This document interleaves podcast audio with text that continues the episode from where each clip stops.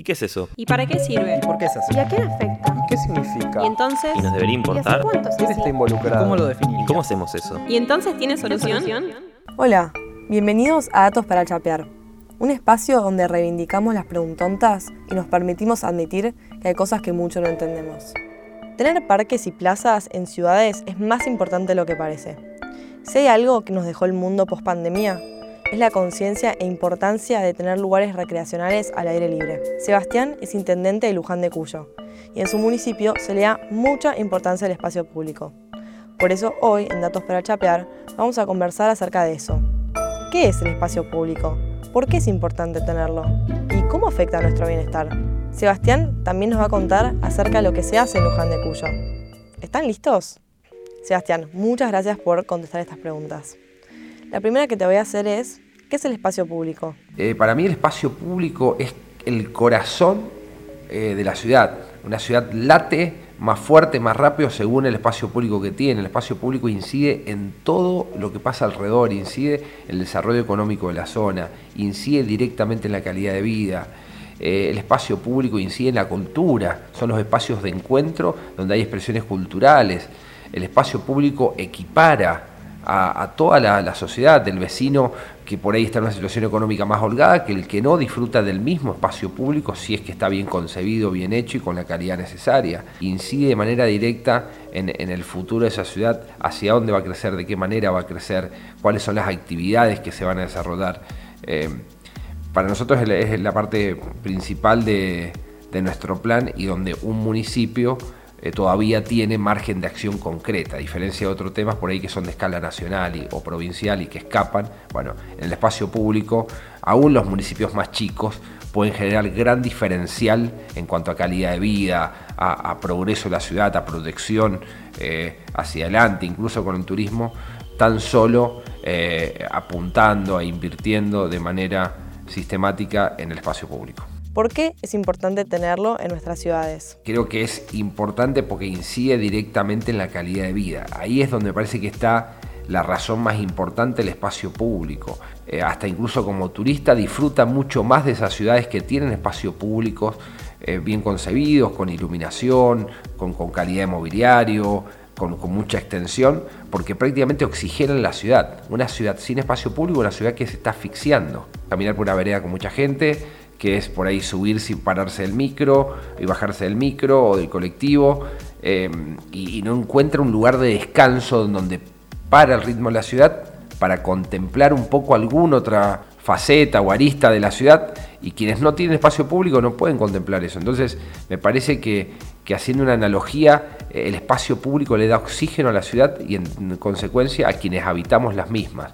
¿Nos contás qué es la revolución del espacio público? La revolución del espacio público, en palabras concretas y sinceras, es decir, aquel lugar oscuro y abandonado por el que prácticamente te, te daba miedo pasar en auto y hasta acelerabas, que de golpe hoy puedas pasar caminando una ciclovía, con iluminación LED, con mobiliario público de calidad, que te encuentres a una familia o, a un, tomando mate a las 12 de la noche o, a, un grupo de chicos jugando al ping-pong. A mí me pasa en un espacio cerca de mi casa, lo recorro bastante, paso en el auto y en pleno invierno, en un lugar donde no, se podía pasar, mm, habían dos motos estacionadas y cuatro, dos parejas, cuatro chicos jugando al, al ping-pong en una mesa de cemento. Eso es la revolución del espacio público. Esa situación, ese momento, es la revolución del espacio público. Porque lo que hemos, estamos logrando, creo, es que el vecino lo perciba de esa manera. Hemos logrado ir generando esos cambios. Eran esos lugares inaccesibles, donde en tu vida te imaginabas caminar de la mano con tu hijo y que de golpe hoy, con, con- una buena planificación, pasa a ser parte de tu patrimonio de la ciudad, pasa a ser, tuyo, lo vivís, te adueñás del lugar y esto bueno, impacta de manera directa en seguridad, en calidad de vida eh, y, nos lleva a este objetivo que nosotros que nos planteamos, que es convertir a Luján en el mejor lugar para vivir de Mendoza. ¿Y qué hicieron en Luján de Cuyo para expandir los espacios públicos? Y también me interesa que me cuentes sobre el traslado de familias del Bajo Luján. Lo que hicimos para expandir los espacios públicos es saber cómo estábamos. Sumamos todos los espacios públicos que tenía Luján y nos, nos daba un ratio de, si no me equivoco ahora, era 3,7 metros cuadrados de espacio público por habitante. Pudimos hacer una comparación con otras ciudades, con ciudades que tienen buena calidad de vida, a ver cómo estaba ese ratio y nos dimos cuenta que obviamente estábamos bajo. Eso nos dio el primer parámetro. Lo otro, que lo que decidimos hacer fue, em, Luján es un departamento, para quien no lo conoce, extremadamente extenso. Para que se den una idea, Ciudad de Buenos Aires tiene 200 kilómetros cuadrados, Luján tiene 4.800 y tiene baja densidad poblacional. Eso generaba una, una complicación que no solamente había que hacer espacio público, sino que la otra pregunta era dónde lo hacíamos, porque obviamente con un presupuesto eh, municipal eh, no, no, llegamos a intervenir todos los lugares. Entonces, lo que hicimos fue responder esas dos preguntas. Primero, cómo estábamos en ese ratio, que nos daba 3,7 metros cuadrados por habitante, y segundo, cómo hacíamos para crecer en el ratio, pero que la distribución en el territorio eh, impacte en la mayor cantidad de vecinos. Entonces, lo que, lo que hicimos fue hacer un paneo con el GIS de todos los espacios públicos disponibles que tenía Luján para intervenir y elegimos como prioritarios aquellos que estaban equidistantes a la mayor cantidad de vecinos en cada uno de los distritos, como primeros en la lista. Entonces eh, empezaron a aparecer parámetros que era dificultad técnica en la intervención del espacio, cantidad de vecinos en la que el espacio impacta, accesibilidad que tiene pública el espacio público o no, y en base a eso armamos la, la lista de cuál íbamos a intervenir y tenemos incluso una explicación absolutamente objetiva para aquel vecino por ahí que tiene la expectativa y todavía no llegamos de por qué intervenimos uno y no otro. Ahora voy a la segunda parte de la pregunta. El ex Bajo Luján, que era un asentamiento donde vivían una situación de extrema vulnerabilidad miles de familias, eh, miles de personas, eran más o menos 800 familias para que se den una idea, y desde hace 50 años a una cuadra y media de la plaza departamental una de las pocas ciudades que desde la misma plaza, una cuadra al norte, te encontrabas una ciudad y una cuadra al sur era totalmente otra, casi que le dábamos la espalda a ese lado. Entonces, lo que se hizo con, en conjunto con la gestión anterior y, durante el gobierno de Mauricio fue relocalizar toda esa población en 12 barrios, por parte de un, sector inundable. Cuando se relocaliza todo esto, nos encontramos con que teníamos cerca de 50 hectáreas de un vacío urbano a donde la ciudad no miraba. Alrededor de ese vacío urbano estaban todas las casas más antiguas de Luján, eh, muchas de adobes, no, hubo desarrollo, no había comercio cerca de esos vacíos. Eh, el tren iba por el viejo tren, llegaba hasta ahí a través de toda una trazabilidad de dos kilómetros y medio que a su vez seccionaba la ciudad en oeste y este. Entonces decidimos que si había una intervención donde eh, podíamos expandir los espacios públicos era ahí y en tan solo un año y medio tuvimos que limpiar el, escombro de lo que eran en su momento 800 casas, fue un trabajo titánico eh, de pandemia, con pandemia por medio.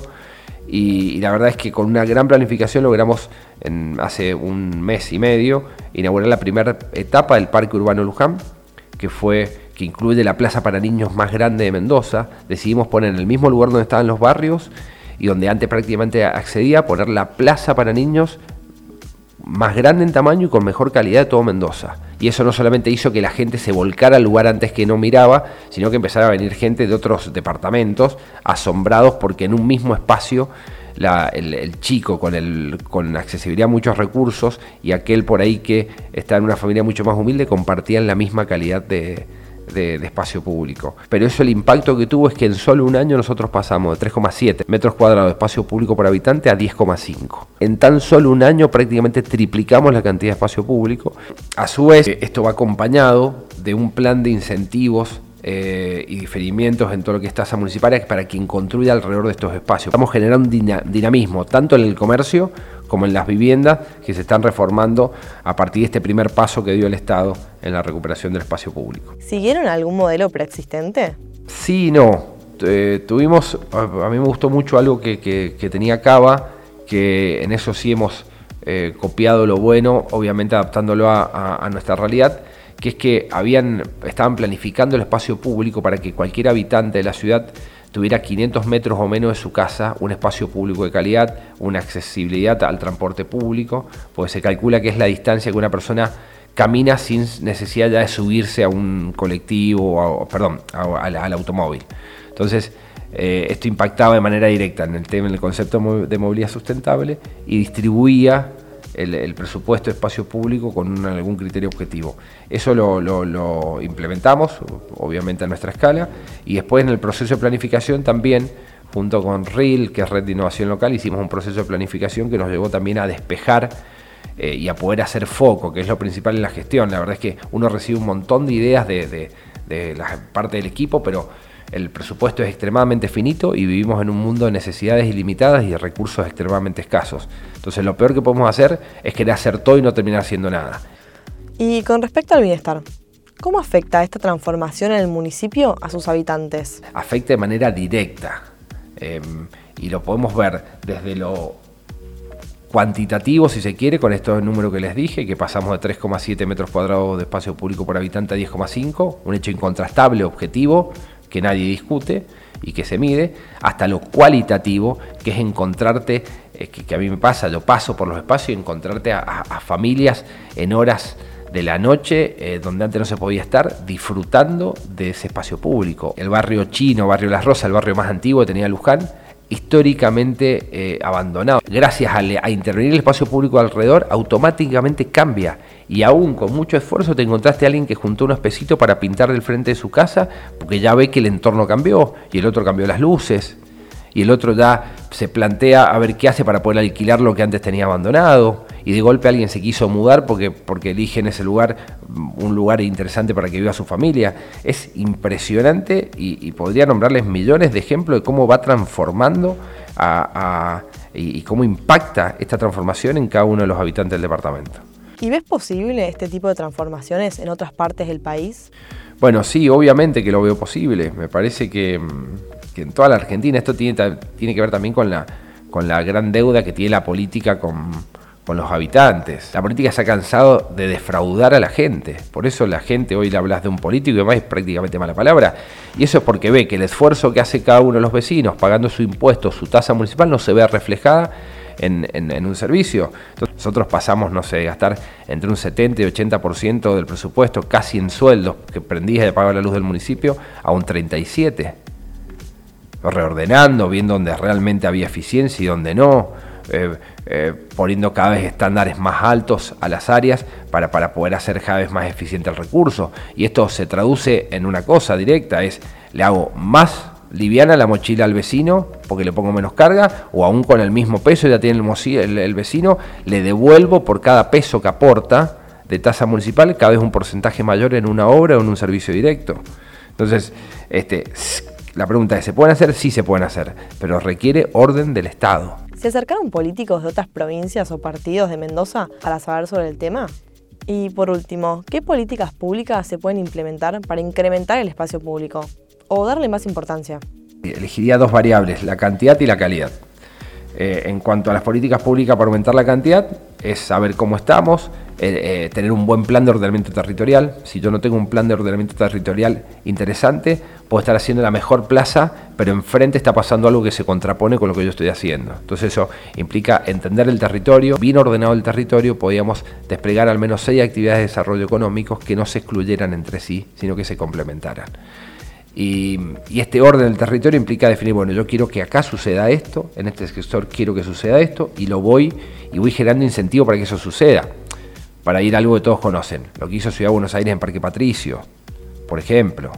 Bueno, es una consecución de un plan, pero base de entender el territorio, parte de entender el territorio, de ordenarlo, y en base a eso, después eh, eh, vas impactando en lo que es el espacio público. Si no, insisto, puedes hacer la mejor plaza, pero capaz que enfrente esa plaza, después te ponen, no sé, una industria eh, que genera ruido, que genera peligro, porque ningún chico puede cruzar la calle. Estoy dando un ejemplo tonto, pero que sucede muchas veces. Entonces, ¿qué políticas públicas se pueden implementar? Ordenar el territorio y en base a eso distribuir y aumentar la cantidad de espacio público en base a ese ratio que les contaba recién. Y la otra es la calidad es también, es decir, que lo que hagamos lo hagamos bien. Y ese que hagamos lo hagamos bien tiene componentes. El momento de la obra, que es que realmente haga algo de calidad. Y después cómo me garantizo que ese espacio se va a mantener a lo largo del tiempo. Porque lo otro que sucede, y nosotros estamos trabajando mucho en esto, porque al haber sumado tanto espacio público hoy pasa a ser una dificultad, pero lo bueno es que somos conscientes y la estamos viendo y estamos tomando decisiones al respecto. Es decir, bueno, viste, fantástico, armamos eh, una super inauguración, toda la gente contenta, la, plaza divina, ahora fuiste cinco meses después y están los focos rotos, está todo mm, en mal estado, no hay nadie que la mantenga y la cuide. Entonces me parece que esta otra pata, que no tiene que ver con lo cuantitativo, sino con lo, con lo cualitativo, tiene estos dos componentes. Que la obra la planifique con la calidad suficiente, pero que a su vez me, garantice que después tenga un mantenimiento que es, insisto, me parece que Ciudad de Buenos Aires también tiene un ejemplo importante en esto. Vos vas a los parques y demás y da gusto pasear. Y, podés ir al, al año siguiente y como mínimo está igual de bien. Hasta te encontrás con la sorpresa que está un poco mejor. Eso es mucha gestión en el mantenimiento y es importante porque da la identidad visual de la ciudad. Termina generando ese sentir que va a decir, identifica la ciudad, por ahí es difícil de definir, pero, pero que todo el mundo eh, que la visitó sabe de qué se trata. Si te gustó este episodio, dale like y compartilo. Nos puedes tallar en Instagram, Facebook y Twitter como arroba proargentina. También estamos en TikTok. Y acordate que nos puedes escribir en cualquiera de estas redes y pedirnos los temas que te gustaría saber más. Queremos que tengas tus datos para chapear. Gracias y hasta la semana que viene.